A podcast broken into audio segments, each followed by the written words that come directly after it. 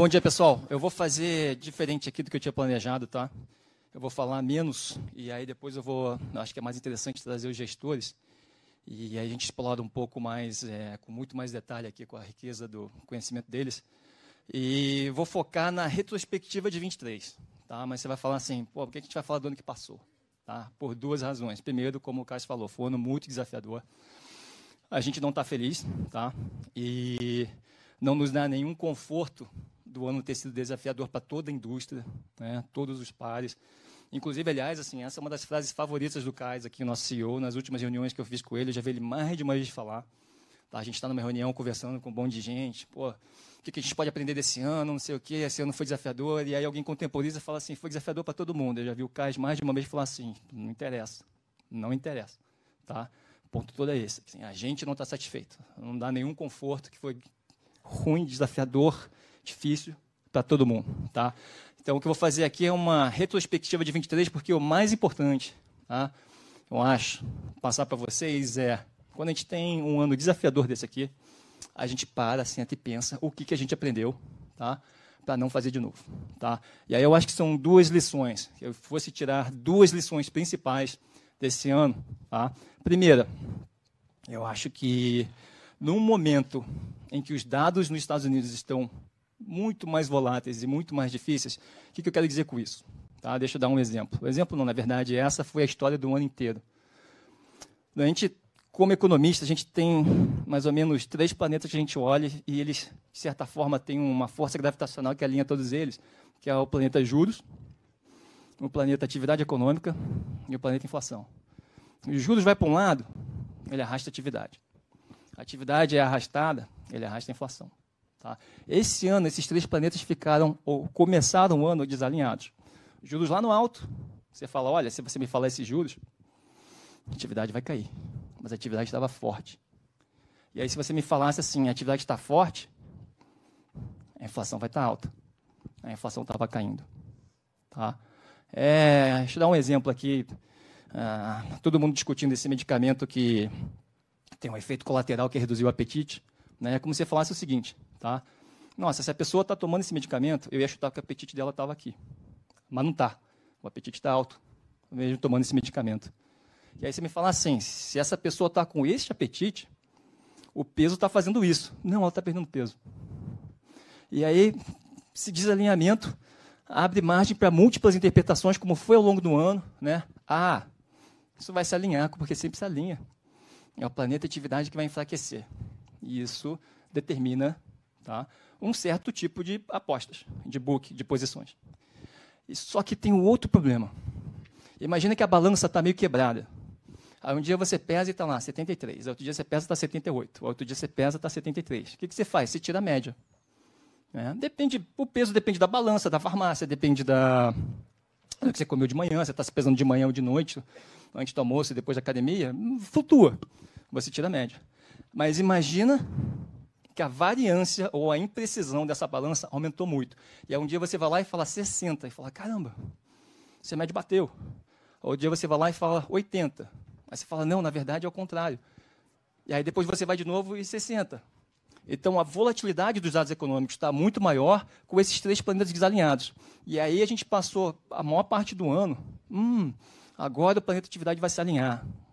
Aí de repente a gente vê e fala, não, caramba, na verdade, o ponto fixo é a atividade econômica e os juros vai ter que ser mais alto, porque senão a inflação vai subir. Aí vem o outro dado e você se pesa e dá lá 60 quilos e fala, não, agora é a atividade que realmente vai se alinhar. Tá? E foi isso o ano inteiro. Qual é o aprendizado? O aprendizado é que quando os dados estão muito incertos, quando o cenário está muito diferente, não interessa o que eu acho, não interessa o que o mercado acha, não interessa o que o Banco Central acha. No fim das contas, quando os dados permitem múltiplas interpretações, o que importa é quem toma a decisão, que é o Banco Central. Quando o mundo é normal, existe uma certa previsibilidade. Eu sei que se o dado for para lá, o Banco Central vai também. Mas quando está muito incerto, importa menos o que eu acho. Ah, então, eu estou dizendo que o peso relativo que deveria ser dado, a gente sempre dá muito peso para o Banco Central, muito, e para os dados. O peso relativo em um ambiente tão incerto tem que ser maior para o Banco Central. Aprendizado número um. Tá? E aí depois eu vou explorar isso com gestores. É, é, é, é olhando para 24, como é que a gente extrai né, é, oportunidades a partir desse aprendizado. Segundo aprendizado, vindo para o Brasil. Tá? Eu acho que um ponto. Aí são dois aprendizados aqui. Tá? Primeiro, o fiscal. Tá? A discussão sobre fiscal, na minha opinião, tá? ela, em termos de sustentabilidade, o fiscal tem várias dimensões. O fiscal tem a dimensão de receita, como é que você acha que é um sistema tributário justo e eficiente. Tem uma discussão sobre gasto, como é que você distribui quais são as necessidades sociais do seu país. E tem a discussão sobre tá, o saldo e se é sustentável ou não. Um país tem uma dívida muito alta, com juros altos, a gente tem que gerar um primário, no mínimo, para pagar os juros. E essa dívida ficou constante. Ah, então tem essa discussão. Então eu estou fazendo essa discussão do ponto de vista da sustentabilidade. Por quê? É só isso que importa? Não, não é só isso que importa. Importa todas essas três dimensões. Mas para preços de ativos financeiros, o que importa mais é a sustentabilidade. Por quê? Porque se qualquer pessoa chegar para você, tá? E ela está te devendo dinheiro, e ela falar assim: "Você me empresta um pouco mais?" Você vai olhar as contas dele e vai falar assim: "Caramba, você não fecha o mês nem no azul. Você, mexe, você fecha o mês do vermelho não vou te prestar mais. Tá? Então, é, é, para a dimensão preços de ativos, a discussão que importa é de sustentabilidade. E essa discussão piorou. Essa discussão piorou. Tá? É, o que, que a gente aprende? Primeiro, em um mundo em que todos os outros países estão piorando, em algum momento aqui nesse painel a gente vai discutir, por exemplo, a sustentabilidade da dívida americana, que você já deve ter ouvido falar. A dívida americana é sustentável? Então, assim, se a pessoa está discutindo se a dívida americana é sustentável, né, isso já relativiza muito a discussão aqui do Brasil. Não que isso não importe, isso importa, mas aí o ponto que eu quero fazer, e aí voltando para a frase do Cais, né, uma coisa é a gente aqui decidindo em que empresa a gente vai trabalhar, ou decidindo em que empresa a gente vai investir, ou em que empresa a gente vai ser cliente. E aí o que importa é o relativo. Quem está melhor e quem está pior relativamente. Todos esses, né, nessas empresas aqui ou todos esses países. Ah, do ano passado para cá todo mundo piorou um pouco, mas essa aqui ainda é mais forte. Essa aqui que eu vou investir, essa aqui que eu vou trabalhar. Uma vez que a gente entra e veste a camisa da Itaú Asset, Aí já não é o relativo. Não me interessa. E aí a frase do Caixa. Não interessa, não me dá nenhum conforto, que foi difícil para todo mundo. O que importa é que todo ano a gente tem que terminar mais forte que no passado. Todo ano a gente tem que terminar melhor do que no passado. O que importa é a dimensão temporal. O que importa para mim é este ano. Aí está o asset. Está melhor ou está pior que no passado? A gente aprendeu ou não aprendeu? Isso é o que importa. Não me interessa o que os outros, tá? que foi difícil para todo mundo. Né? E aí eu acho que é a diferença que nós, como locais, como os brasileiros, a gente se importa mais com essa pergunta, a discussão sobre sustentabilidade fiscal. Está melhor ou pior esse ano em relação ao passado? Se ela está pior, você sabe que você vai pagar isso, o dinheiro não nasce em árvore, ou seu filho vai pagar isso, e você se preocupa. Mas para preços de ativos, para o real, para a bolsa e para os juros, o que importa é se a nossa discussão em relação aos pares piorou. Ou, uma outra forma de falar, o fiscal do Brasil está destoando, está muito pior do que a média do G20? E a resposta é não. Tá? Então, se você foca muito nessa discussão de fiscal, tá? sem ter em vista o que está acontecendo nos outros países, talvez você erre. Outro ponto, que acho também que é importante. O papel do executivo com o legislativo mais dividido, ele é menor. E aí o poder desses ruídos que aparecem em política de gerar tendências sustentáveis em preços de ativos é menor. E aqui eu não estou falando se a pessoa é de um espectro ideológico ou de outro, se ela é extrema ou ela não é. Tá? A gente tem presidentes percebidos como extrema esquerda, México, Colômbia, Chile. Agora tem um percebido como extrema direita na Argentina. Todo mundo fala que vai fazer um monte de coisa. Ah, às vezes as pessoas ficam muito otimistas, muito pessimistas.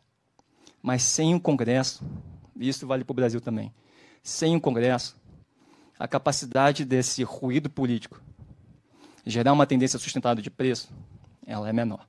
Tá? E aí o último ponto também que a gente aprendeu, que eu acho relevante também para o Brasil, tá? quando você começa a diminuir a importância do doméstico, o externo, não que o doméstico não seja importante, mas o externo fica muito mais importante. O que está acontecendo no resto do mundo, juros nos Estados Unidos, crescimento da China, que são duas coisas que eu vou chamar aqui de cíclicas. Por que, que são cíclicas? Porque o juros sobe e o juros desce. Existe uma noção de juros estrutural que você faz, ah, vamos ver a média de 10 anos desses juros. Aí você tira ali onde ela está. O crescimento da China às vezes é bom, às vezes é ruim. Mas você tira uma média ali para ver a tendência. Então, tem essa flutuação cíclica, importa. Só que aí também tem um outro ponto, que vocês devem ter ouvido eu falar já em algum momento no começo do ano, tá? sobre alguns movimentos externos que são mais estruturais. A gente tinha noção de que eles eram importantes, mas esse foi o último aprendizado que eu vou botar aqui antes de chamar os gestores. Tá? O estrutural para o Brasil é favorável e é muito relevante. E o que, que é isso? Tá? É, não vou me repetir aqui, mas duas tendências globais muito grandes: transição energética e, vamos dizer assim, polarização geopolítica. Tá? As pessoas estão fazendo transição energética. Tá? Por questões geopolíticas, elas estão relacionadas. É também pelo meio ambiente, mas a questão geopolítica acelerou. Tá? Se você faz um determinado o seu PIB do seu país, você precisa de tanto de energia. Se a maior parte dela vem de gás e petróleo, e essas duas commodities estão concentradas em regiões problemáticas, esse é um risco geopolítico, você quer diversificar. Como é que você diversifica se você não tem tanto gás e petróleo? Bom, você tem vento e você tem sol. Como é que você usa o vento? Você constrói turbinas eólicas. O que é uma turbina eólica? É 95% ferro. Então, além da questão cíclica, se a China crescer mais, a gente exporta mais ferro. Mas, independente disso, mesmo se ela não crescer, ela quer que maior parte da sua energia, ou uma parte maior, venha agora de vento. E ela vai fazer turbinas eólicas, então ela está comprando mais ferro. Tá? O que, que também é, é, é relevante? A, o geopolítico vai além dessa questão de transição energética, porque a gente percebe gráficos simples, né, simples, de onde a China compra a soja. Aí tem uma linha que mostra Estados Unidos e Brasil juntos. Passa 2017, a linha que Estados Unidos continua reta. A do Brasil faz isso. Porque quer dizer o seguinte: a demanda. Ih, a China percebe, precisamos de mais soja do que o ano passado. Esse adicional não compra de um país que nos percebe como competidor, nos percebe como inimigo, que tem um Congresso que fica sempre batendo na gente, que é os Estados Unidos. Compra de alguém neutro, que é o Brasil. Tá? Então, o meu ponto é que essa força estrutural tá, explica uma melhora absurda no nosso saldo comercial, tá, que acabou sendo mais importante do que todos os ruídos fiscal e político. Tá? Isso somado ao fato do fiscal, relativamente a outros países, não ter destoado no Brasil. Tá? Então, eu vou encerrar aqui os aprendizados que eu tive. No caso dos Estados Unidos, com uma incerteza muito grande dos dados, foca em, na opinião de quem decide. Quando tem uma margem muito grande de certeza, não sou eu, não é o mercado, é quem determina os juros. Tá? Dá mais peso para ele. No Brasil, foca menos na discussão doméstica. Ela é importante. Ela é importante como brasileiro. Mas para preço de mercado, o externo é mais importante. Os juros dos Estados Unidos e o crescimento da China. E, além disso, o externo agora não é só a parte cíclica que está se mexendo. A parte estrutural também está se mexendo. Independente se alguém está crescendo mais ou menos, ele vai comprar mais ferro. Ele vai comprar mais das nossas commodities. Ele vai comprar mais da nossa soja. E essa parte é muito importante. Isso explica, na minha opinião, tá, a resiliência dos ativos brasileiros, do preço dos ativos brasileiros, a despeito dos juros ter nos Estados Unidos sido muito maior do que a gente imaginava que ia ser, a despeito do crescimento na China ter sido mais fraco do que a gente imaginava que ia ser, e a despeito da discussão interna sobre o fiscal na dimensão sustentabilidade ter sido de uma qualidade menor do que a do ano passado. Tá? Então, essa é a retrospectiva do ano passado. Essas são as lições que a gente aprendeu. Não nos dá conforto de ter sido difícil para todo mundo. E a gente quer passar para vocês, nossos clientes, tá? porque a gente parou, pensou onde a gente errou, o que a gente pode aprender para sair daqui mais forte. E aí agora, falando de 2024, a gente vai... Eu prefiro falar com gestores, Mari, Bach, Bruno Serra, Pablo, e aí a gente entra mais no debate sobre como capturar o alfa dessas, desse cenário externo em 2024. Tá? Eu vou começar com Estados Unidos antes de ir para o Brasil. Né? E vou começar com o, o Bruno Bach, tá? É, como eu comentei aqui, esse, esse ano, por mais de uma vez, a gente achou que a recessão ia vir e os juros iam cair. Depois a gente achou que, na verdade, a atividade não vai cair e os juros vão voltar a subir. E nessas últimas duas semanas, eu diria, né, ou três semanas, é, novembro em particular, um rally muito forte de otimismo que dessa vez realmente parece que os juros vão cair, tá? Sim, é, é, é, dessa vez é diferente? Bom, é, primeiro obrigado pelo convite, é um prazer mais uma vez estar aqui. É, a gente lá na Artax acha que dessa vez é diferente, sim. É, e para explicar o porquê tem que voltar um pouco. Assim, quando você chegava no pós-pandemia, você teve vários choques. Você chegou ali numa situação em 2022 na economia americana que você tinha o Core PCI rodando a 5,5 com uma taxa de desemprego a 3,5. Só para lembrar, a meta do Fed para esse Core PCI é 2%.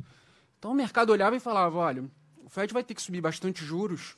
E quando ele subia, ninguém sabia quanto que ele ia subir, mas assim, se imaginava que era bastante, que ficar bastante restritivo imaginava-se que ia ter uma desaceleração econômica forte. Né? É, ele ia ter que conter a demanda, o mercado de trabalho ia piorar, teria uma desaceleração econômica forte. Então, isso era o, o framework que tinha na cabeça do mercado. De fato, o Fed teve que subir bastante os juros é, para conter a inflação. E toda vez que tinha qualquer sinal de desaceleração, o mercado olhava para trás, via o, o, o histórico para trás e falava: olha, vai ter uma recessão, porque isso foi o que aconteceu lá atrás. Então o mercado tinha muito esse, framework na cabeça. Né? O Fed subiu bastante os juros, a, o próximo passo é ter uma recessão. É, um exemplo disso foi, foi o episódio do SVB, em março desse ano. Né? É, quando teve o episódio do SVB, as pessoas olharam e falaram: olha, dado o estudo que o Fed subiu de juros, agora são as consequências dessa subida de juros, e a gente vai ter uma recessão. O mercado apostava que ia ter uma recessão e os juros caíam. É, o que a gente lá na Artax acha que é diferente dessa vez? É que, curiosamente, a inflação, é, por uma série de motivos, tá, que a gente pode entrar é, com mais detalhe depois, assim, a inflação, o Fed conseguiu desinflacionar a economia com muito pouco, muito pouco custo para atividade para o mercado de trabalho. Né? Essa, essa, esse core PCI que eu estava falando lá de meados de 2022 veio de 5,5% para 2,5%, se você pegar os seis meses analisado, que é muito mais perto da meta de 2%, com a taxa de emprego saindo só de 3,5% para 3,9%. Então, é, isso nunca tinha acontecido, assim, é, ninguém no mercado imaginava que isso ia acontecer. É, isso aconteceu por uma série de motivos. Assim, na inflação você teve um monte de choque positivo de oferta, é, que ajudou muito. Né? É, você teve mercado de trabalho, por exemplo, teve muita imigração, você teve a taxa de participação subindo entre as mulheres. Então, um monte na parte de, de goods, né, de bens, você teve também muito choque positivo de oferta na, nas cadeias de suprimento.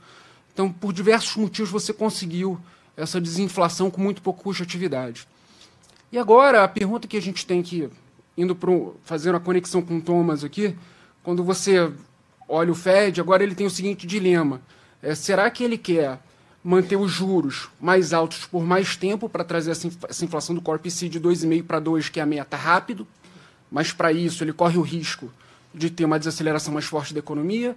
Ou será que ele quer ir de forma mais suave? Né? Ele pode cortar os juros preventivamente, uma vez que a inflação está caindo, e aí ele não arrisca tanto a parte do desemprego. Então, ficou essa pergunta. A gente na Artax é, tinha essa dúvida, e, e, eu acho que esse mês, é, num discurso do Christopher Waller, que é um, um, membro do FED, no nosso entender, ficou mais claro que ele prefere a, a, a segunda opção. Né?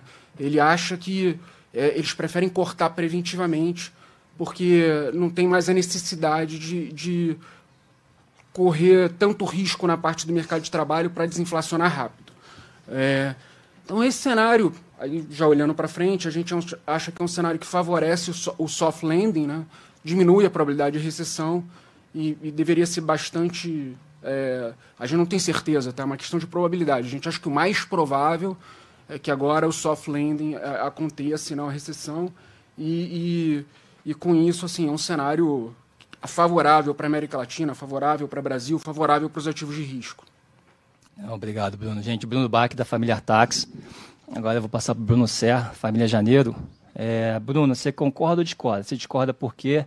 Se você concorda, onde você acha que está a melhor assimetria? Apostar que corte é mais cedo ou apostar que o orçamento vai ser maior do que o precificado? Obrigado, Thomas. Bom, bom dia a todos e obrigado pelo convite. Prazer estar aqui de volta à casa, o Itaú. É, eu, eu, em linhas gerais, concordo bastante com, com o Bruno, tá? É, de fato, quando a gente volta dois anos atrás, é, a inflação americana era 4,5% e subindo. E por inflação eu estou medindo aí o Core PCI, que é a medida que o Fed olha. É, há um ano atrás era 5,5%. Tá? É, hoje a gente está falando um número de 3,5%. É, o grande problema dos últimos dois anos, talvez um pouco mais até, foi a inflação. A inflação colocou a famosa Fed Put, né, que era a oportunidade que, que o Banco Central americano sempre tinha de cortar o juro ao primeiro sinal de uma desaceleração econômica mais forte ou de uma piora nos mercados. É, ele, é, a inflação alta colocou a Fed Put muito fora do dinheiro, muito distante é, do, do, do, do, de uma atuação do Fed.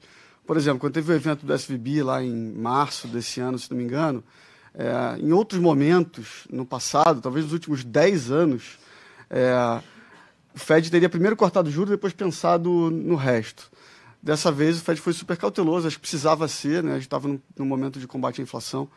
É, esse tipo de, de situação é, é mais difícil para os mercados conviverem. Né? É, Daqui para frente, o Fed caminhou tanto no mandato de desemprego, né, o Bruno falou do, do desemprego caminhou de 3,4. Em abril desse ano, o desemprego americano é 3,4 e o último dado de outubro é 3,9. Então, o Fed tem dois, tem dois lados do mandato: tem taxa de desemprego próxima do plano de emprego e tem inflação próxima da meta, de 2%. Hoje, ele veio de, de um ano para cá, ele veio de 5,5% para 3,5% na, na taxa de inflação caminhando para próximo de 3 no final do ano, e o desemprego veio de 3,4, 3,6 na média do ano passado, para 3,9 hoje. Fora uma surpresa muito, muito grande que reverta essa tendência, é, o Fed está mais próximo, então ele, de fato, é, caminha para cortar juro. A gente acha que, a gente lá no grupo do janeiro, é, a cabeça é de que o Fed vai fazer uma coisa rara nos últimos, nas últimas décadas, que é cortar o juro por inflação, né? fazer o, o famoso soft landing, é, acho que, de, de fato, é, o, a gente caminha para cortes moderados, como foi o speech, aliás, de todos os bancos centrais. Tá? O Banco Central Brasileiro entrou nessa direção também, de eu vou começar a cortar, mantendo um aperto na, na política monetária para trazer inflação de forma cautelosa, mas consolidar, trazer inflação para a meta de 2%. Hoje teve uma, um, um speech de uma diretora, um, na verdade foi um Q&A de uma diretora do ECB, que também está com a inflação média de três meses sazonalizada a 1%. É, os Estados Unidos não estão numa ilha, então se está na dúvida se a inflação está caindo lá, olha para o resto. Olha a inflação na Europa, já caiu, né? missão cumprida. É, olha a inflação na China como está, outro parceiro player relevante no, no comércio mundial, 1% de inflação. O Japão hoje surpreendeu para baixo também a inflação, 0,30, é, 0,10 o, o, o core. É, a gente está num ambiente, de fato, eu acho que o grande, problema, a grande questão é, para os ativos financeiros nos últimos dois, dois anos, dois anos e meio, foi inflação. Acho que isso, acho que a gente está em vias de perceber que de fato resolveu. Tá? Então, eu acho que a gente vai entrar num primeiro momento em, em ciclos de corte moderados, talvez já no início do segundo trimestre. Não importa muito para a gente se vai ser no final do primeiro tri, início do segundo tri. Importa que no primeiro semestre a gente, a gente comece a reverter e olhar para o outro lado é, do, do vale é, que é um ambiente muito mais positivo para a performance do, dos ativos financeiros em geral. Não, excelente. É, então, assim, que eu estou percebendo, né, o problema de inflação, uma coisa mais global, caindo. Nos Estados Unidos existe um caminho para evitar uma recessão grave.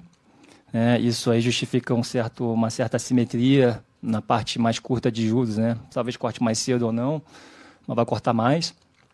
E a parte mais longa, Pablo? É, parte mais longa, enfim, né, foi o grande tema do terceiro TRI, a taxa de 10 anos passando de 5%. Né, e naquela época, o mercado faz muito isso. Né, é, é, é, de repente, um tema vira, é, vira o único tema. E aí, o único tema era o fiscal dos Estados Unidos. Agora, a gente percebe, eu tive em Nova York semana passada, conversando com enfim, várias casas, esse tema não aparecia. E quando apareceu, quando eu provoquei explicitamente, né, assim, olha, a gente discutia no terceiro trimestre questões sobre sustentabilidade, mas elas não desapareceram de um mês para o outro, né? E aí as respostas foram mais otimistas, fala, não, acho que eu acho que está melhor. E aí eu queria saber do Pablo, assim, você concorda, você discorda? Bom, bom dia. É, em nome do Optimus, muito obrigado pelo, pelo convite, pela oportunidade. É, não, eu acho que a questão fiscal americana é, é, preocupante, sim. Eu acho que a gente vive um momento bastante extraordinário em termos de, de política fiscal né, é, nos Estados Unidos. Se a gente olha o déficit americano desse ano, ele foi da ordem de 6% do PIB. Desde a Segunda Guerra, é, houve apenas seis ocasiões nos quais o déficit fiscal americano foi maior do que isso. Após a crise financeira de 2008, e nos anos 20 e 21, seguindo a pandemia, né, que foram anos nos quais, sem dúvida, dado a, a fraqueza da atividade econômica, o governo teve que, que intervir fortemente né, para sustentar a atividade.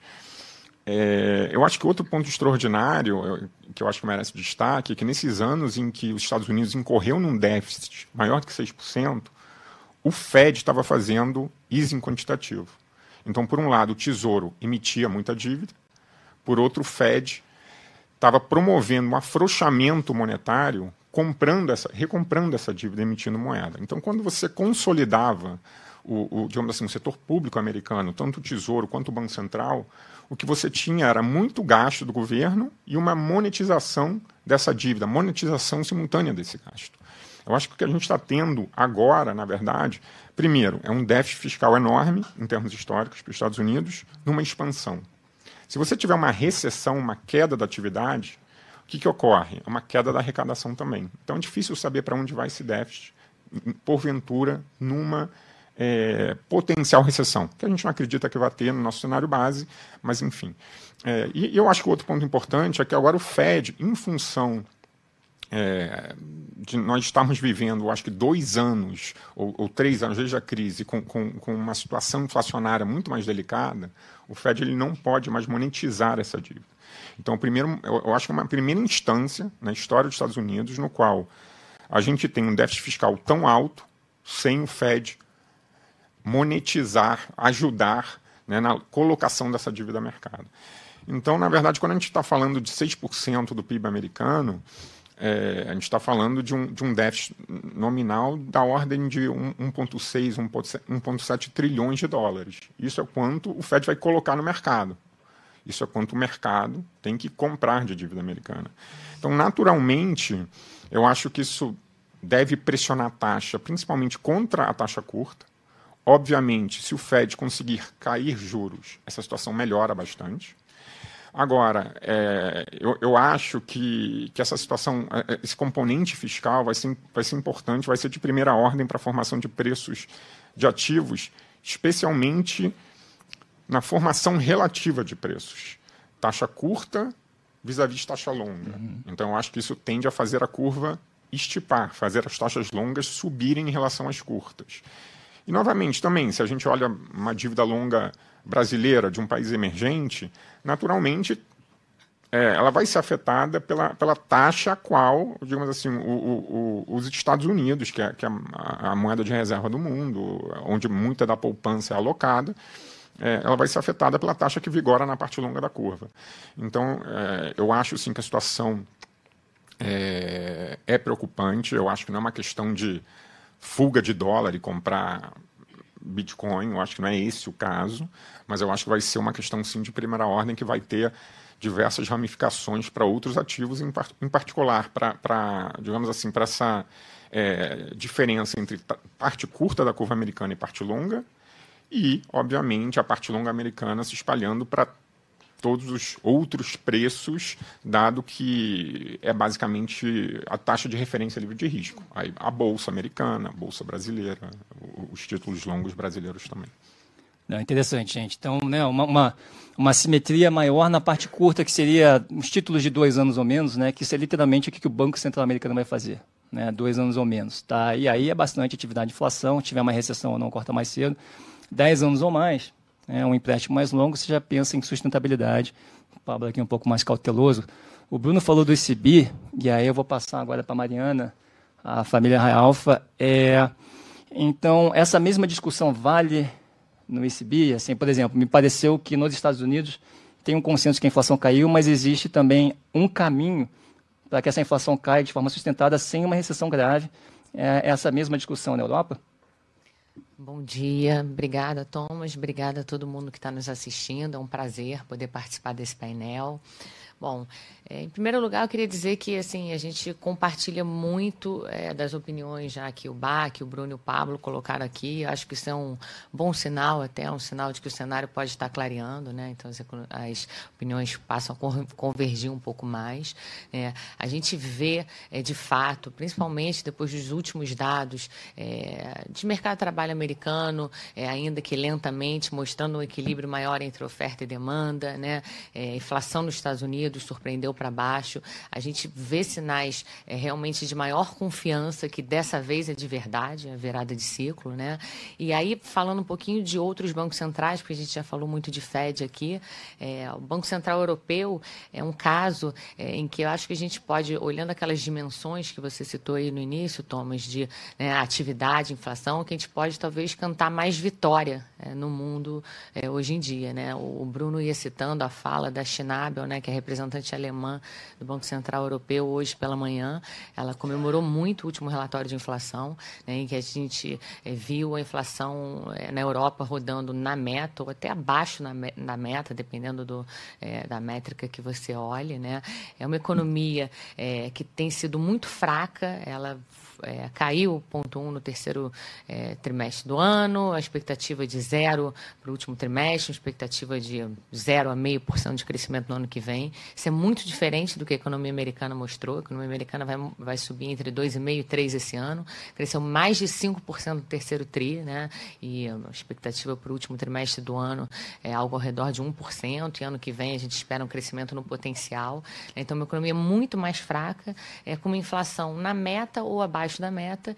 E o que, que a Schnabel cita hoje é uma frase de Keynes, que ela diz: é, os fatos mudam, eu mudo a minha cabeça. Né? Isso é verdade, eu acho que os bancos centrais estão de maneira mais explícita é, fazendo esse reconhecimento. É, inclusive, isso não é tão relevante, mas a gente acha que o primeiro Banco Central aí desenvolvido a cortar vai ser o Banco Central Europeu. É, oportunidades, é, principalmente essa simetria na parte curta, que você comentou, Thomas, porque eu acho que quando os fatos mudam, o Banco Central muda a cabeça, o gestor muda a cabeça e as coisas às vezes acontecem mais rápido do que o mercado precifica. Então, é isso que a gente acha que vai acontecer. É, muito provavelmente um corte no primeiro trimestre, a gente não está descartando até um corte na reunião no final de janeiro. Tá? E aí, falando, estendendo um pouquinho para é, outros países desenvolvidos, a gente acha que o Reino Unido também é, está indo na mesma direção. A última inflação, apesar de nível mais alto, mostrou uma melhora grande, uma economia bastante fraca. Lá a taxa de desemprego já andou de 3,6 para 4,3, então teve um movimento é, maior aí de é, piora de mercado de trabalho. E o interessante lá, é, comparando com o caso é, do Fed ou do Banco Central Europeu, é a precificação da curva. Lá tem muito pouco precificado quanto no Fed e, e na Europa a gente tem é, quase 70 bases até o meio do ano, né? É, lá no Reino Unido a gente está com algo entre 15 e 20 bases, a gente acha que é, tem uma oportunidade grande na parte curta também. Interessante, gente. Esse otimismo aí parece que com juros, né, com uma simetria para um juros mais baixos, vai além dos Estados Unidos e vai na Europa. Mari comentou aqui de talvez até janeiro. Pablo, Pablo é um grande especialista aqui de é, rates, né, juros em DM. Você acha quem corta primeiro, o ECB ou o Fed? E, e tem alguma outra coisa interessante também em, em outros desenvolvidos? Não, eu, eu acho eu concordo com a Mariana. Eu acho que o ECB deve ser o primeiro também. É, sem dúvida, a, o discurso da Schnabel hoje foi importante. Eu acho que os bancos centrais eles seguem uma certa liturgia na hora de, digamos, de, de fazer esse pivô. E, e, parte disso são alguns membros de natureza mais rock virem a público expressarem é, que estão pensando de uma maneira diferente. Então, de fato, eu acho que o discurso hoje é um marco. Se eles aguardassem até é, a reunião de dezembro, é, ou só se, só se comunicassem nas reuniões, eu acho que, que esse cronograma de janeiro ficaria um pouco apertado, mas, pelo visto, eles estão com a intenção de acelerar um pouco é, essa mudança. Eu acho que, como a Mariana falou, eu acho que a situação da Europa é um pouco diferente dos Estados Unidos. Nunca houve um desequilíbrio tão grande entre demanda e oferta agregada quanto nos Estados Unidos. O choque foi muito mais de natureza, um choque de, mais de oferta, um choque negativo de oferta em decorrência da guerra. E quando isso se resolve, eu acho que a desinflação também ocorre de uma maneira mais rápida, justificando, eu acho que essa postura mais proativa do ICB. É, UK, eu não, eu não acho que a economia está tão fraca assim, mas eu acho que a precificação de fato é, é muito atrativa. E, e, parece ter sido, digamos assim, um país que, em termos de pricing, ficou um pouco para trás. É, eu acho que no ECB, nos Estados Unidos, já tem uma precificação já bem mais agressiva. O ECB pode entregar. Os Estados Unidos, eu diria que está mais justo. E o, e o BOE é, né, o Banco Central inglês, eu acho que, como ela mencionou, eu acho que a precificação ficou para trás. E um outro Banco Central que a gente olha muito é o Banco Central do Canadá, que, que também eu acho que pode, pode começar ali no. Talvez em março, talvez fosse um pouco cedo, talvez na reunião de maio. Mas é um outro Banco Central que também deve engatar nesse ciclo de corte em breve. Então, gente, então acho que a gente termina a primeira parte do painel aqui para DMs, né, especialmente Estados Unidos e Europa. Tá? Há, uma, há um otimismo tá? com relação a esses mais baixos. E aí eu acho que eu vou passar para outras regiões aqui, tá? em particular Latam, começando com o BAC. Latam é que Brasil, essa mudança de cabeça lá fora em DMs, ela tem alguma, ela, ela tem implicações aqui para é, Chile, Colômbia México? É, as implicações são enormes. É, pega o caso do Chile, que é um caso que a gente lá na Artax até vem falando várias vezes em vários painéis. O Chile, da, das economias regionais aqui, a gente acha que é a que tinha melhores perspectivas para começar um, pra, um ciclo de corte lá atrás, e de fato foi o que aconteceu. O Banco Central do Chile já está cortando há algum tempo.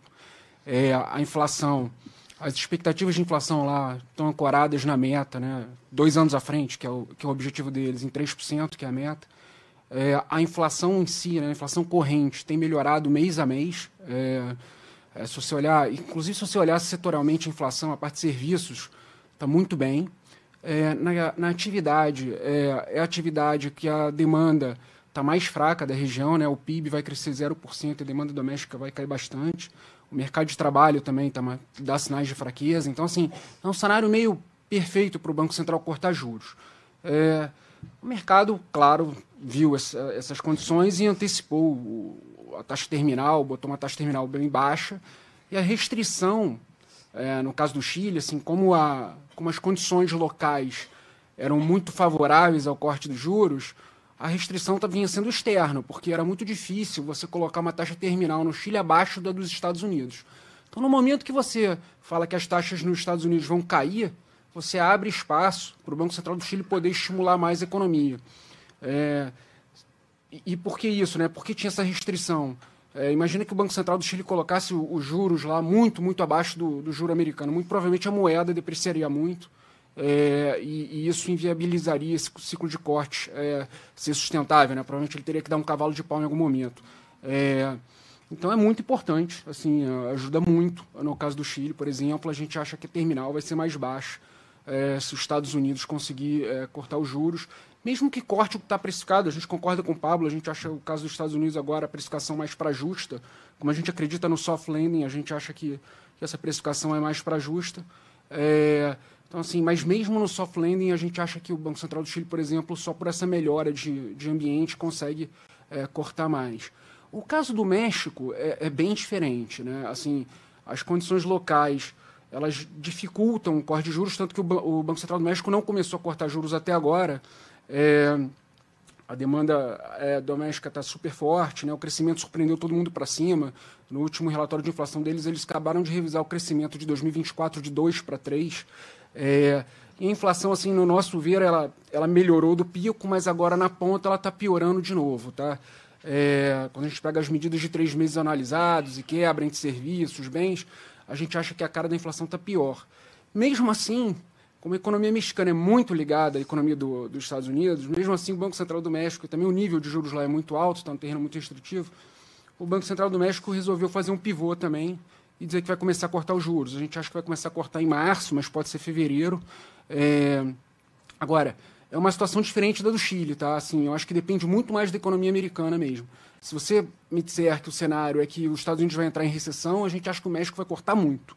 Porque a economia mexicana também vai sofrer, e os juros é muito alto, né? eles estão em 11,25. É, a taxa neutra deles é por volta de 7,5, então nominal. Então, assim, eles conseguiriam cortar bastante juros. Tá? Se for esse caminho do soft landing, a gente acha que a curva lá está mais bem precificada. Assim, eles vão conseguir cortar, mas não tanto a mais do que já tem no mercado. Tá?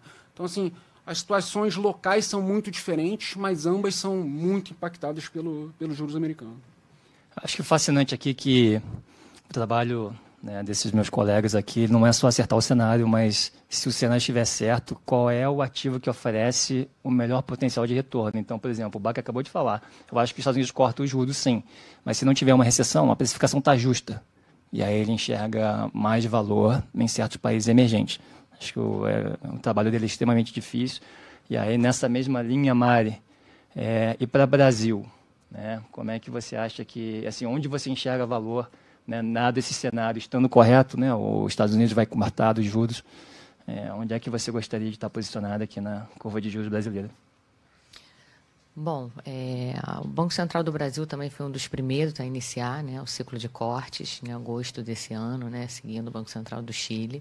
É, vem seguindo aí com cortes em ritmo de 50 pontos né, e tem sinalizado que vai manter esse ritmo e, a princípio, ainda vê a taxa é, restritiva por todo o período. Né. É, o que a gente vê recentemente é, é uma mudança é, para mais favorável no cenário externo. Né. É, o próprio Banco Central acendeu vários alertas e mudou bastante a comunicação é, oficial recentemente, né, falando do caso externo das taxas americanas pressionadas. Eu acho que ele é, pegou muito o exemplo do que aconteceu no Chile, né, que é, tinha condições muito favoráveis para o corte. Né, é, começou com um ritmo de 100 pontos, na reunião seguinte teve que desacelerar para 75 e na terceira reunião desacelerou para 50, que é muito é, pouco comum né, é, para a atuação de bancos centrais.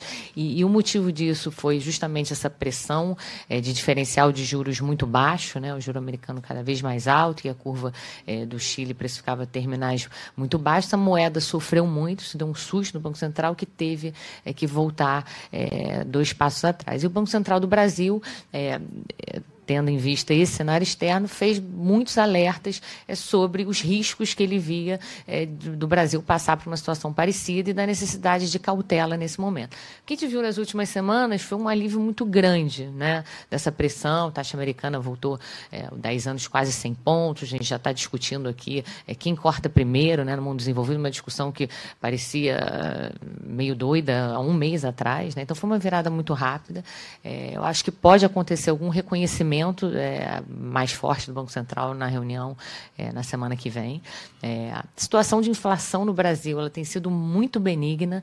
Lembrando que o mercado chegou a esperar é, 6% de inflação para esse ano, né, na pesquisa Focus, e a gente muito provavelmente vai é, terminar com algo ao redor de 4,5%. Né. A expectativa para o ano que vem ela está um pouco estagnada, né, um pouquinho abaixo de 4%, mas a gente, é, fazendo conta aqui, está começando a ver talvez é uma tendência de de revisar nossas projeções para baixo e pode ser uma grata surpresa para o Banco Central se isso começar a acontecer de forma mais generalizada e o focus é, vir a cair. Né? Existe um problema de é, desancoragem para prazos mais longos, o Banco Central já tem debatido muito isso, em parte é, veio por causa da discussão é, da meta, que acabou sendo mantida né, no meio do ano, mas a gente ainda tem é, as inflações mais longas, ao redor de 3,5%, enquanto as metas é, são de 3% para frente. Né?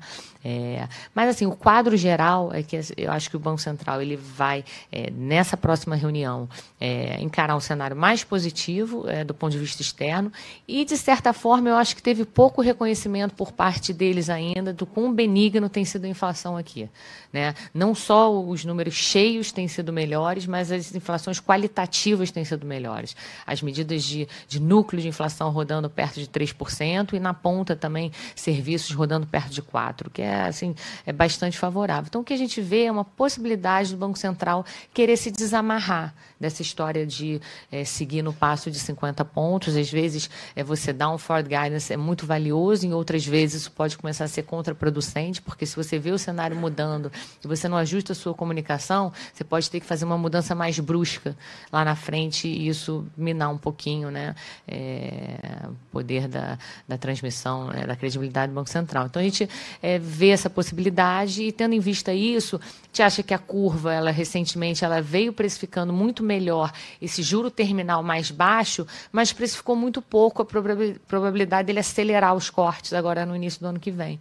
Então, a gente está é animado com a parte mais curta aqui é, de Brasil e gosta também das, dos juros reais de médio prazo, as inflações implícitas, né, seguindo é, essas surpresas positivas no curto prazo, né, esse ambiente mais benigno, a moeda muito bem comportada, elas estão em níveis muito baixos é, historicamente, na nossa opinião. Então, oferece uma proteção interessante. A gente acha que é bom estar posicionado também em juros reais aqui.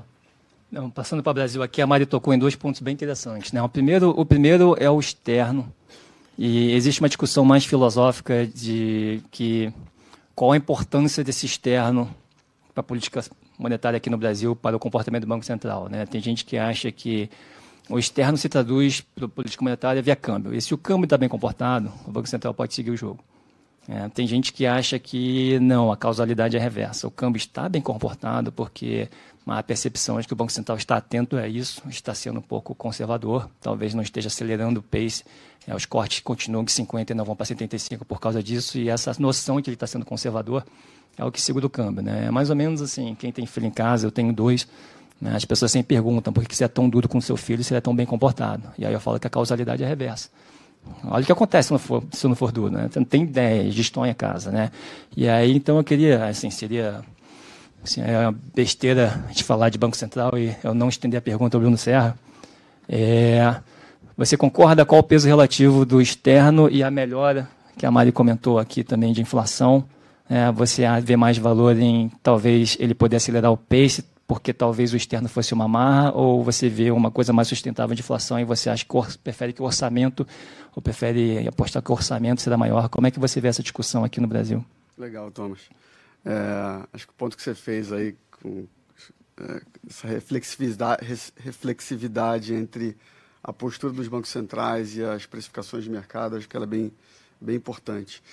É, me permita voltar dois meses atrás, é, eu estava aqui chegando na, na Itaú Asset é, e, e o, o, Banco Central tinha acabado de começar um ciclo de corte no ritmo, eu diria que na, viés de alta para o que o mercado esperava, começou com 50 basis points, mas o mesmo Banco Central começou com, com 0,50 de corte, ele mostrava através das projeções dele, aí talvez seja o meu, meu vício de ter estado lá há pouco tempo atrás, então eu eu, eu, eu acho muito importante olhar para o que o próprio Banco Central está projetando na inflação é, e tem uma mensagem clara de onde ele está pensando em chegar, de onde é viável chegar.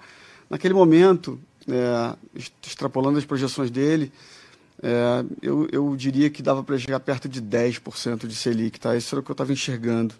É, e com um monte de risco.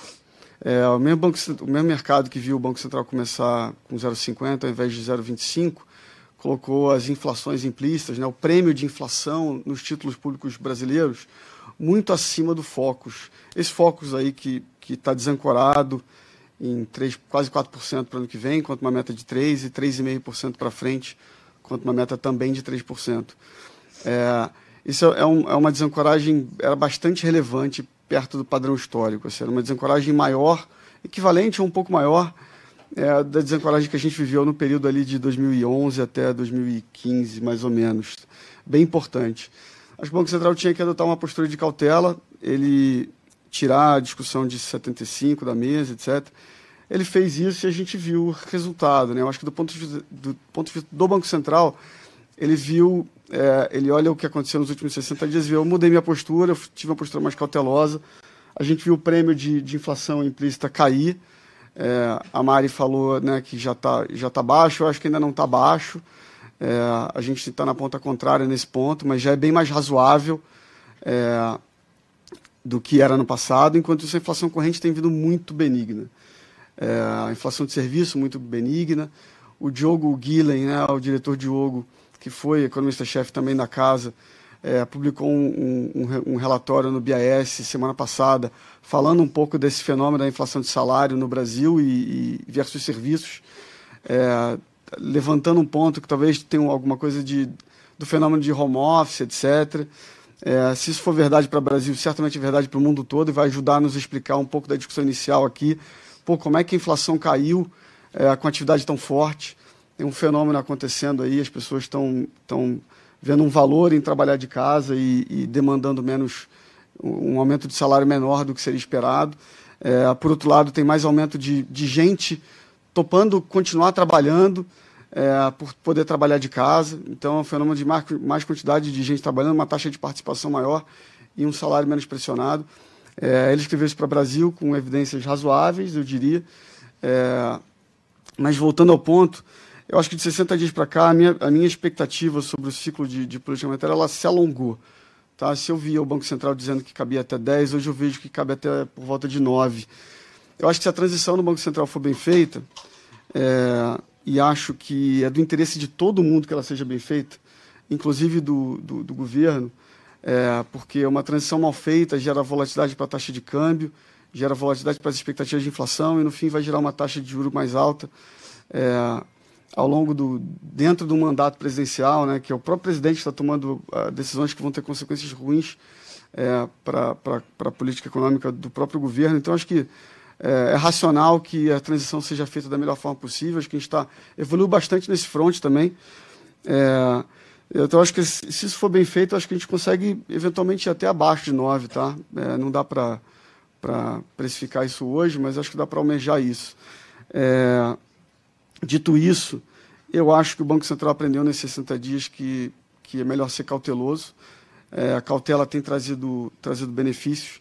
E eu acho que ele vai seguir nessa toada de 50, 50, 50, 50, até cansar a gente de tanto, de tanto cortar juro. É, é, e, e, é isso, esse é meu, meu view, assim, devagar e sempre. E acho que isso muda um pouco cabeça de, de, de posicionamento. Né? Eu gosto um pouco mais da, da ponta longa da curva. É, acho que o mercado pode precificar de vez em quando 75, mas acho que o BC não vai entregar. Então, como eu vejo um sinal de inflação muito benigno, eu gosto de estar na ponta longa. Então, basicamente, a diferença aqui. Não, acho que é, eu queria aproveitar aqui para falar explicar né, o produto que a gente tem, Globo Dinâmico. É, um dos pontos fortes deles é a, a descorrelação. Então, a gente está discutindo aqui o mesmo cenário para o Brasil. A gente está discutindo aqui que o externo está favorecendo e os dados domésticos também. Tá? Só que a gente tem uma mesa bem relevante que prefere apostar né, que a aceleração acontecerá, o PESC de 50 para 75, e tem outra mesa relevante apostando, expressando isso de uma forma diferente, tá? de que o PESC continua o mesmo, mas o orçamento, o número de passadas é maior. Tá? E essa descorrelação, é daí que aparece, o, aí que é o grande ganho do produto. Tá? É, eu acho que ficou bem claro aqui sobre juros também, é um otimismo que é tá? Estados Unidos e Europa se estende para a Latam e para o Brasil. Né? E como eu falei, não só pelo sinal verde lá de fora, mas por fatores domésticos. Tá? E aí eu queria mudar para um outro ativo que é mais complicado. Né? Se, por um lado, todas as taxas de juros, a assimetria está para um corte, para uma queda, a taxa de câmbio que responde a juros relativos é diferencial, né? ela fica um pouco mais complicada. Né? Então eu queria começar com o Pablo, né? Com o que, que você está achando né, nessa história de tanto de tanto Europa quanto Estados Unidos cortando juros? Que, qual é a sua visão sobre dólar versus algumas moedas de Europa? Tá, é, não, essa é ótima pergunta. É, a gente no momento, inclusive, diminuiu bastante a, a, as nossas posições aplicadas em juros, principalmente nos Estados Unidos. Nos Estados Unidos, no momento, a gente inclusive tem zero, por, por achar que esse soft landing está bem precificado.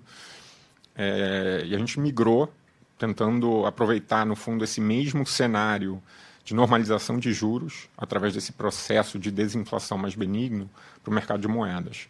Então, a gente tem uma posição é, significativa vendida em euro, é, que, que, na verdade deveria o euro deveria depreciar caso o ECB de fato se coloque como é, o primeiro banco central a cortar. E outra posição que a gente gosta muito no mercado de moedas é a compra de ien. O, o Japão foi um, foi um, foi um país que, que praticou uma política monetária ultra acomodativa durante anos, e com isso a moeda sofreu muito é, ao longo desses, assim, desse grande processo de elevação de, de juros, que agora está se revertendo. Então, eu acho que a gente tem um raciocínio muito simples. Se, no fundo, esse diferencial de juros entre o resto do mundo e o Japão, que provocou essa queda do ien, agora que esse diferencial de juros está sendo corrigido, é normal que o ien aprecie também. Eu acho que se tiver uma recessão nos Estados Unidos, um hard landing, que não, não é nosso base case, aí eu acho que o ien anda é, ainda melhor. Então, a gente tem essa posição é, long yen, short euro. É, mercado de moedas, a gente gosta também do, do real. é, eu acho que nesse, é, nesse flavor que a, que a Mariana falou, eu acho que o, externo está mais benigno e dá, digamos assim, um pouco mais de conforto para os países emergentes como um todo e para o Brasil em particular. Então, o Brasil ainda é um país que assim, a moeda tem um carrego bastante razoável, a gente tem uma posição razoável em real também. Então, no momento, a gente tem até posições, embora a gente esteja, a gente compartilhe dessa visão com as mesmas narrativas de tudo que a gente conversou, de desinflação mais benigna, de bancos centrais é, antecipando cortes em relação ao que a gente antecipava há dois meses. Agora, nesse momento, dado que andou os juros, a gente migrou do, do, dessa classe de ativo de juros para a classe de ativos de moedas. E aí, mais uma vez, né, gente? O mesmo cenário pode ser expresso de forma diferente, né? O gestor está aqui olhando onde é que tem o maior valor, onde é que tem a maior simetria, e aí o Pablo, mesma visão, não tendo uma recessão nos Estados Unidos, o juros está bem precificado, está buscando valor em câmbio Nessa mesma linha, Bach, as moedas de Latam, como é que você está vendo México, Colômbia e Chile? É, a gente na região gosta do real também. É, a gente acha que tem o carrego, tem a, a parte da balança comercial que está super bem, né? a balança de pagamentos como um todo está super saudável. Né? Aqui na Itaú a gente acha que o déficit de conta corrente vai ser meio por cento para o ano que vem. Então, que é historicamente super baixo para o Brasil, totalmente financiado por FDI. É, e a gente aqui nem tem um crescimento fraco né, para o ano que vem, que também ajuda a moeda. O PIB saiu agora, foi 0,1, né? 0,1. Licenciada menos 0,3. É. Então, foi mais 0,1. Foi mais 0,1. É, bem surpreendente. Então, assim, é, é, a, a gente acha o real uma boa aposta aqui na região e a gente gosta de fazer contra o Chile. Assim, o Chile a gente acha, assim, pelas condições locais, a gente acha que o Banco Central pode voltar a acelerar, tá? Do pace 50 vai voltar para 7,5, que é bem é, não usual, como a Mariana falou. É, ele veio de 100, depois 7,5, depois 50, agora a gente acha que ele vai voltar para 7,5. É, mas é, isso é, atrapalha né, a moeda. É, e assim, eu acho que a moeda do Chile vai acabar depreciando, mas assim, é um preço do sucesso, tá? o preço do ajuste na minha cabeça. Assim, é, é como ele vai ter que cortar muitos juros, o, o, o PIB está fraco. É, a chance maior é que ela underperforme, tá? É, assim, nem acho que vai ser um grande sell-off, mas acho que é, esse par, assim, long BRL, short, é, o peso chileno é bastante bom. Então, já que duas pessoas comentaram o real, acho que eu não posso deixar de perguntar para o Bruno Serra. Você concorda com esse otimismo em relação à apreciação do, da nossa moeda? É, eu concordo também. Eu estou na mesma, na mesma ponta aí do, sobre o real. É, de fato, o ambiente para o real tá, tá muito bom, né? A gente, eu, eu costumo dizer que a gente veio de 5,60, 5,80 para alguma coisa perto de 5,30, 5,20, por, quando a Petro terminou o processo dela de desalavancagem. A Petro ela, ela é uma empresa que no final de 2014 ela tinha 140 bi de dólar de dívida. Ela é a empresa mais endividada é, do setor dela. Se não me engano, era a empresa mais endividada do mundo. É, ela passou basicamente de 17 até, dois, até o iníciozinho de 2022, reduzindo a, alavancagem dela, e ela entregou no terceiro TRI de 22 50 bi de dívida. Ela pagou 90 bilhões de dólares de dívida em algo como quatro anos e meio. É, como é que ela paga essa dívida? Exportando petróleo e não trazendo os dólares para o Brasil. Né? Uma hora a conta chega. É, e no final, no meio ali de 2022, ela terminou de pagar e voltou a pagar dividendos enormes. Alguma coisa como quase, quase 200 bilhões de reais de, de dividendo em 2022.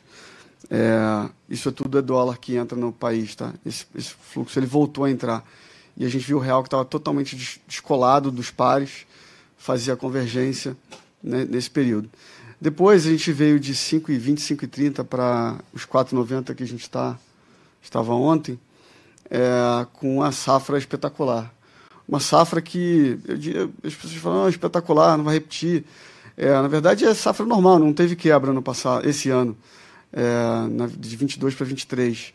O que acontece é que nos dois últimos anos o setor agrícola investiu para caramba porque o câmbio estava alto, não porque o preço de commodity estava baixo, mas porque o juro teve baixo, é, com o preço de commodity alto. Então, sim, foi uma rentabilidade enorme para o setor e o setor investiu para caramba crédito rural cresceu no balanço de todos os bancos, enormemente. Foi o, foi o crédito que mais cresceu nos últimos três anos. É, isso tudo é investimento, investimento que vai colher resultado.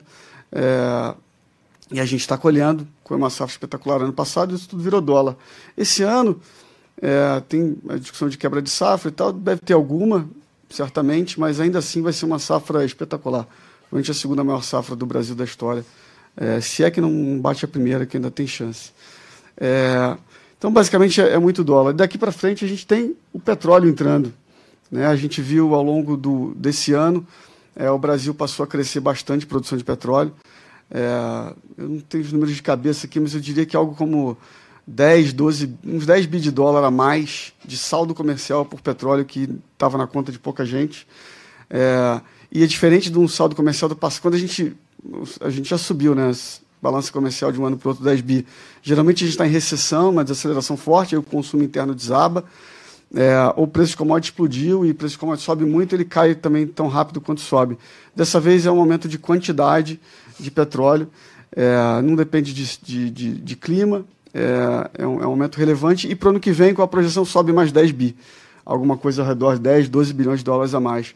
A gente está indo para um, um saldo comercial de 95 bi esse ano, e para o ano que vem deve ser alguma coisa, talvez 90, 85, algo por aí, que vai dar essa projeção aqui da Itauás, do time do Thomas, de 0,5% de déficit em conta corrente para 2024. É, quando foi a última vez que a gente teve 0,5%? Foi em 2008, pré-crise 2008. Câmbio era 1,60, o ambiente aqui era um, um espetáculo. É, eu acho que a gente tem um, uma chance aí da gente ter um cenário bastante positivo para o real, é, além do que a gente conseguia imaginar há seis meses atrás. É, eu estou realmente bem, bem, bem positivo com, com a moeda para 2024. É, eu acho importante ressaltar aqui, deixar bem claro, tá, que vendo a resposta do Bruno, o otimismo com a moeda brasileira, ela vai além de questões como o Fed vai começar a cortar os juros. Ela vai além disso. Ele citou vários elementos aqui, citou a safra que já aconteceu, ele citou o petróleo, isso tudo né, é, é gerando um superávit de conta corrente mais favorável, que independe se o Fed vai cortar os juros ou não. Obviamente, a conjunção desses dois fatores né, torna a, a, a, força de apreciação muito maior. Tá? Então, só para deixar claro, há um otimismo geral aqui com tá, a política monetária externa, política monetária doméstica e, além disso, alguns fatores estruturais. Tá? Então, acho que já chegando aqui no, no, no, no final, dado esse otimismo, é, é, esse cenário otimista, é, Mari, assim, o que pode dar errado Está é, tá bem claro a visão geral, ela é otimista. O que, que a gente tem que ficar de olho? O que você está né, tá olhando para ver que se acontece você muda de opinião? Bom, acho que a gente tem basicamente eh, três formas né, das coisas é, desandarem, desses cenários rosas que a gente traçou aqui eh, ficarem um pouco mais complicados. É o primeiro, acho que seria a gente descobrir daqui a pouco que, na verdade, essa safra de dados positivos né, lá do externo, esse maior balanceamento em mercado de trabalho, essas inflações melhores, fez com que os bancos centrais baixassem a guarda de forma muito precipitada. Né, as condições financeiras afrouxam muito e aí, logo ali na frente, a gente vê uma piora desses indicadores de novo. Então, a inflação fica mais resiliente, né, é, e aí a gente tem uma reversão, essas curvas que precificam é, um monte de cortes ao redor do mundo, é, tiram esses cortes, a taxa de 10 anos volta a tocar 5%. Então, isso é algo que a gente tem que ficar de olho, apesar de hoje, como a gente falou aqui, a confiança é, de que o cenário não é esse tem aumentado e a probabilidade não parece ser muito alta desse caminho.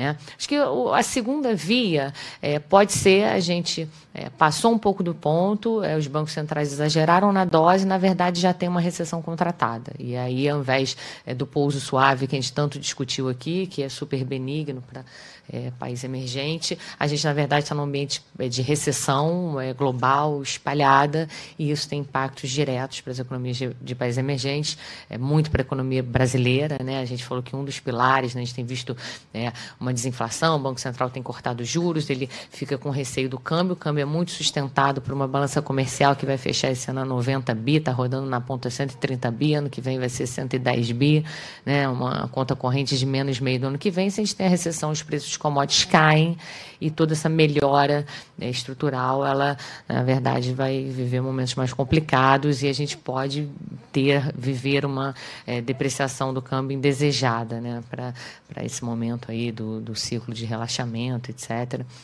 E nesse cenário, sem dúvida nenhuma, é, toda essa questão fiscal que a gente discutiu como sendo algo que tem sido visto no relativo, né?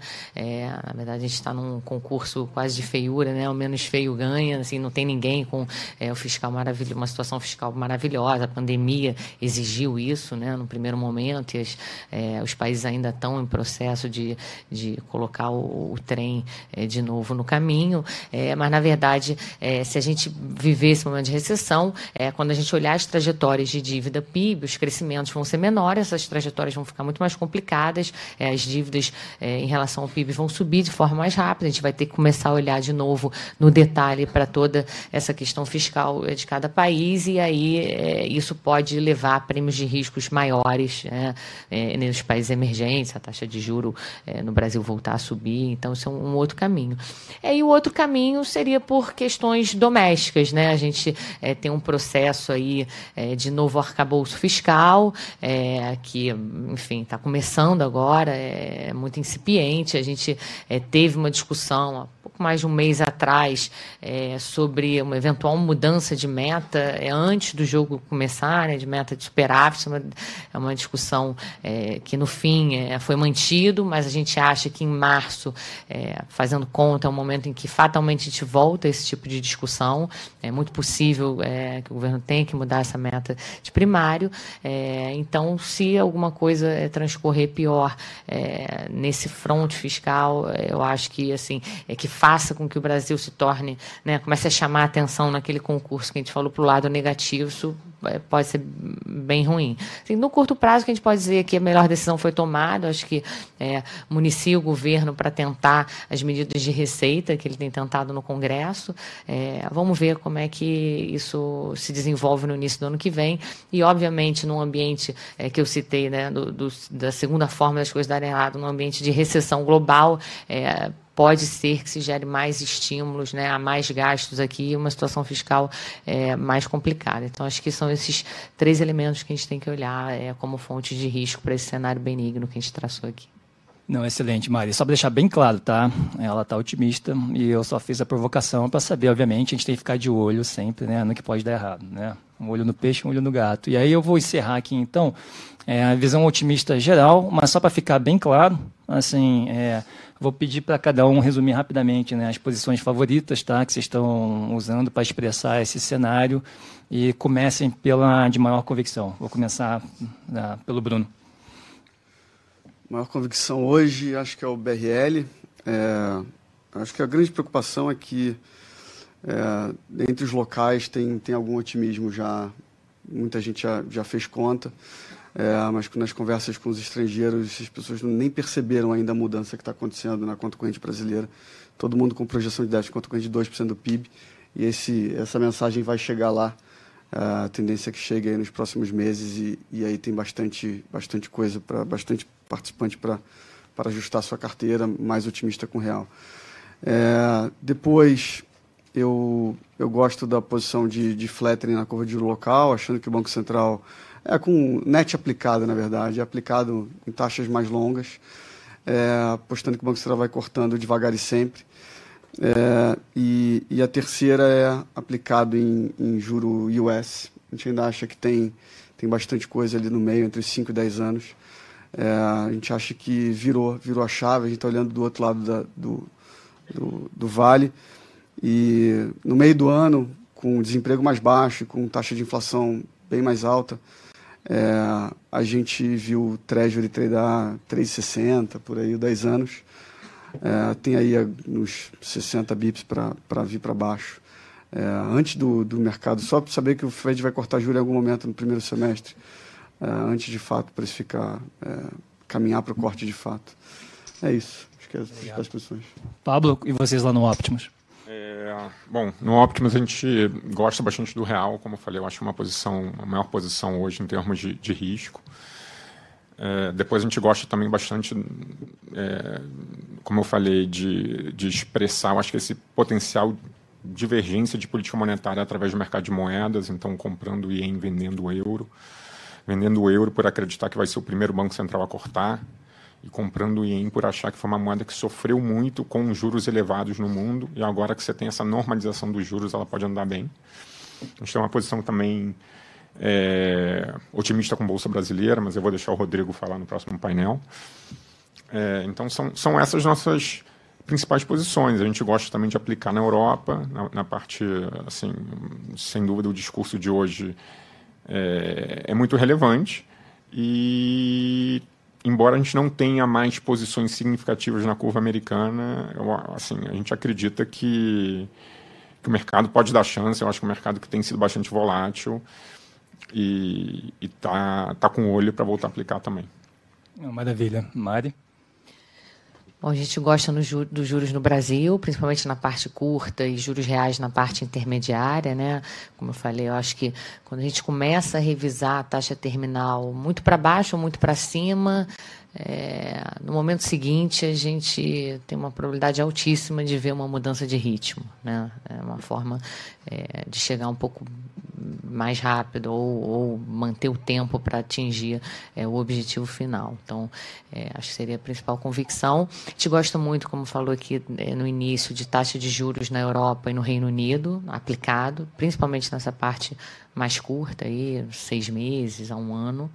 É, a gente gosta do aumento da inclinação da taxa de juros americana, é, um cenário que visa, se a gente tiver é, um pouco errado, na verdade, né, os bancos centrais é, passaram um pouquinho do ponto e tiver uma recessão contratada, assim, algo que é um cenário que não dá para descartar. A gente gosta do nível e acho que é, um, é uma posição que andaria muito bem nesse cenário. É, no mundo de bolsa, a gente gosta da bolsa americana, principalmente pelo aumento de probabilidade desse pouso suave, que a gente debateu tanto aqui, né? A economia é muito forte. É, no mundo de moedas, a gente gosta também do BRL, a gente gosta do peso mexicano, é, a gente gosta muito do ouro, tá? Acho que tem questões geopolíticas é, relevantes que favorecem a posição comprada em ouro. É, assim, bancos centrais emergentes, é, como de forma mecânica, sempre acumularam reservas em trechos, têm feito cada vez mais é, uma, é, um aumento de participação de ouro nas reservas é, e toda essa discussão também de reversão de juros, né, juros reais voltando a, a ficarem mais baixos no mundo também favorece a posição. É, acho que é isso. A parte de moedas global, a gente viu que é, não foi um ano fácil, né? Ele se, é, o, o, dólar globalmente se moveu dentro de uma banda aí. Então, assim, recentemente a gente estava mais na ponta de dólar forte. É, e aí, como eu falei nas últimas semanas, com a mudança de cenário, a gente tem uma tendência é, a ter um, um, um livro mais apontado para o enfraquecimento do dólar global. E fechando aqui, Bruno Bach. É, a gente lá na Artax, a gente gosta muito de ver o portfólio como um todo, assim, é difícil falar uma posição individual, que a gente julgue essa posição aqui é muito boa e ela, a gente está toda nela e, e, e, não é muito assim como a gente vê. A gente vê mais o portfólio é, que a gente acha que vai ganhar mais no cenário que a gente acha mais provável e que vai perder pouco nos cenários alternativos. Então, hoje a gente acha que o cenário mais provável é esse do soft landing, né, o, pouso, pouso, o pouso suave, que é bem favorável para ativo de risco, e o cenário que a gente tem mais é, medo, é, né, o maior risco que a gente vê desses todos que a Mari colocou, é o cenário de uma recessão lá fora. Tá? Então, assim, como que a gente monta a carteira para essa conjuntura? Assim, hoje a, a, nossa maior, o nosso maior risco é bolsa aqui no Brasil. É, a gente antes vinha muito aplicado em juros e mudou para bolsa quando a gente percebeu que a probabilidade do, povo, do pouso suave aumentou. É, mas a gente tem umas, diversas operações também que assim que vão proteger a carteira se por acaso a gente estiver errado e, e, o cenário for uma recessão lá fora, tá? Então é, a gente aqui, por exemplo, na acho que uma série de pares é, aplicados em juros nos Estados Unidos que se beneficiam bastante de, de uma recessão e tomados em alguns emergentes é, na parte longa da curva. Então assim a gente acha que esse portfólio é, vai muito bem se for um pouso suave e assim a gente não perde tanto se for uma recessão que que é o grande risco que a gente vê agora. Obrigado, gente. Eu vou passar aqui para as perguntas, mas eu quero enfatizar isso aqui. Né? A gente tem uma concordância no cenário, a gente tem quatro gestores aqui extremamente experientes, com histórico ganhador, tá? expressando de forma diferente. A posição favorita, nenhuma delas foi repetida. Tá? E essa, para mim, é a beleza. Isso que isso faz com o Sharp tá? do Globo Dinâmico, é essa a beleza do produto. Tá? Perguntas da plateia aqui. Então, assim, eu vou passar rapidamente, vou começar com o Bruno. Tá? É, nossos clientes aqui de fundações, eles compram muitas Bs curtas e longas, né? A gente falou muito de juros nominal e de Selic, mas alguma opinião? É, eu, eu, eu, tenho. É, a opinião era mais forte há dois meses atrás, um, talvez um mês atrás. A minha posição, dois meses atrás, a posição de maior convicção era short NTNB, é, do meio da curva para frente por, por duas razões. Uma, porque a curva de juro nominal brasileira ela precificava um diferencial muito baixo com o US. É, naquele período que, lembra, os treasuries estavam beirando os 5% ali. É, e a inflação implícita brasileira estava muito descolada da meta. Ela era relativamente, é, diria em linha, um pouquinho acima da média histórica de uma inflação implícita do histórico brasileiro só que com uma meta agora de 3%. Né? Então, você supõe que o Banco Central ignora que a meta dele é mais baixa, ou você tem que olhar o diferencial para a nova meta. E para a gente parecia um, uma loucura assim. Achava as, as NTNBs o ativo mais caro disparado do Brasil. É, de lá para cá, elas underperformaram, as implícitas caíram bastante, a curva americana fechou e o cenário de inflação brasileiro melhorou. Então, é, as NTNBs ainda, ainda nos, já nos parecem um pouco, né, já não é mais o meu, meu ativo de uma convicção, mas eu ainda sou vendido em geral, tá? Eu sou vendido para poder aplicar juro nominal via implícita, uma venda de implícita, apostando que a, a precificação de prêmio de inflação nos títulos vai diminuir. É, e a gente ainda é um pouco vendido, uma posição menor, na ponta longa para comprar TIPS. Tá? A gente acha que nos preços atuais o risco-retorno ainda é favorável a, ao juro americano em relação ao brasileiro. É, mas já é uma posição mais moderada aí do tamanho do portfólio. Não, maravilha. Mário, nosso tempo está se esgotando, mas você tem alguma opinião também sobre juros reais? Concorda, discorda? Nessa ponta a gente discorda um pouquinho, né? A gente acha o nível da, da inflação implícita é histórico de Brasil, né? É, é, assim, sistema de metas de inflação, a gente rodou uma média muito acima dos centros da, das metas né, ao longo desse período, então a gente acha que esse nível já oferece uma proteção boa, então a gente gosta é, de aplicar essa parte um pouco mais longa com essa proteção. Então, ao invés de a gente aplicar juros nominais, né, médios, a gente vai em juros reais. Então, é, a gente gosta bastante, como eu falei bastante aqui em vários momentos, a gente gosta da parte curta, que também é no nominal.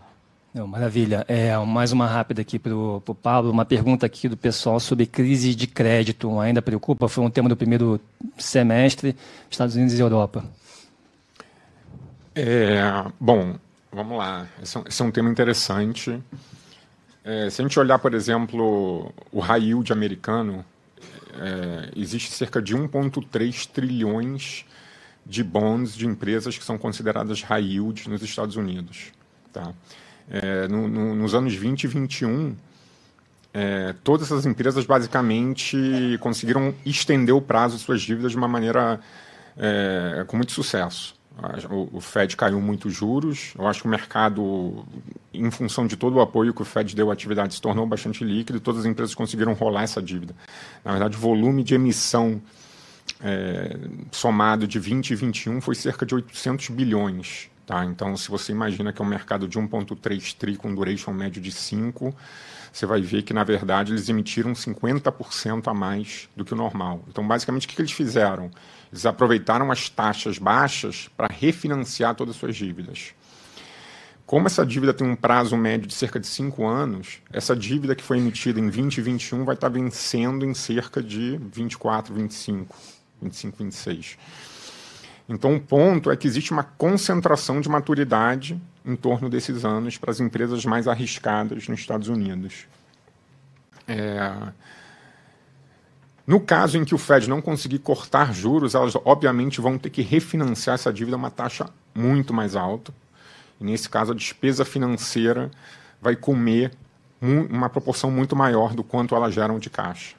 Se você pega uma empresa de rating triple C, por exemplo, CCC, que é um rating bem baixo das agências de rating, uma empresa com essa qualificação de risco, ela basicamente gera de caixa apenas o suficiente para pagar suas despesas financeiras anuais. Ela não consegue fazer mais nada. Ela não consegue nem é, abater dívida. Então, assim, é, é uma fragilidade do mercado até certo ponto, tá? É, mas certamente ela é mitigada pelo fato de que esse processo desinflacionário está ocorrendo e o Fed vai conseguir cortar juros. É, eu ainda acho que, que esse é um problema para uns dois anos à frente. Eu não vejo ele também sendo causador de uma recessão americana. Eu vejo uma fragilidade que, mas até certo ponto, uma fragilidade contida é, aquele setor, tá? Mas assim, certamente é, a gente não vai ver uma crise financeira, uma crise de crédito como a de 2008, longe disso, mas pode haver sim um aumento de taxa de default no setor, mas algo que vai ser, que eu acho que não vai trazer, eu acho que vai ser um, um, assim, uma pequena contribuição negativa para a economia americana como um todo. Não, maravilha. Última pergunta aqui para o Bruno Bach. China é, vai estragar a festa, vai, vai adicionar combustível para esse rally? É... Pergunta difícil. Eu, eu assim, estru... assim vamos para a parte fácil. Assim, acho que estruturalmente. Pergunta difícil em um minuto. Tá. Então vou, vou só para a parte fácil. Assim, cara, estruturalmente eu acho que a China vai crescer menos do que a gente viu para trás. Assim, muitos fatores demográficos, muitos fatores apontam para um crescimento mais baixo de China. É, não necessariamente isso vai ser tão ruim assim para o Brasil ou para mercados emergentes, como você falou, a demanda pelos nossos produtos está alta. Tá? É, ciclicamente, é, o que a gente viu recentemente foi uma revisão para cima da atividade, até assim, o governo foi mais, estimulou mais. Então, assim, cara, estragar a festa, eu acho que não. É, acho que não vai estragar a festa, não. Isso seria mais um risco aí para colocar na lista da, que a Mariana citou, mas assim não é, não é inclusive na nossa carteira, tá? Esse assim não é um dos riscos. A gente nunca vai conseguir montar um portfólio que se protege de tudo. E esse é um, é risco, por exemplo, a gente não está protegido. se a China estragar a festa, a gente, a gente sofre.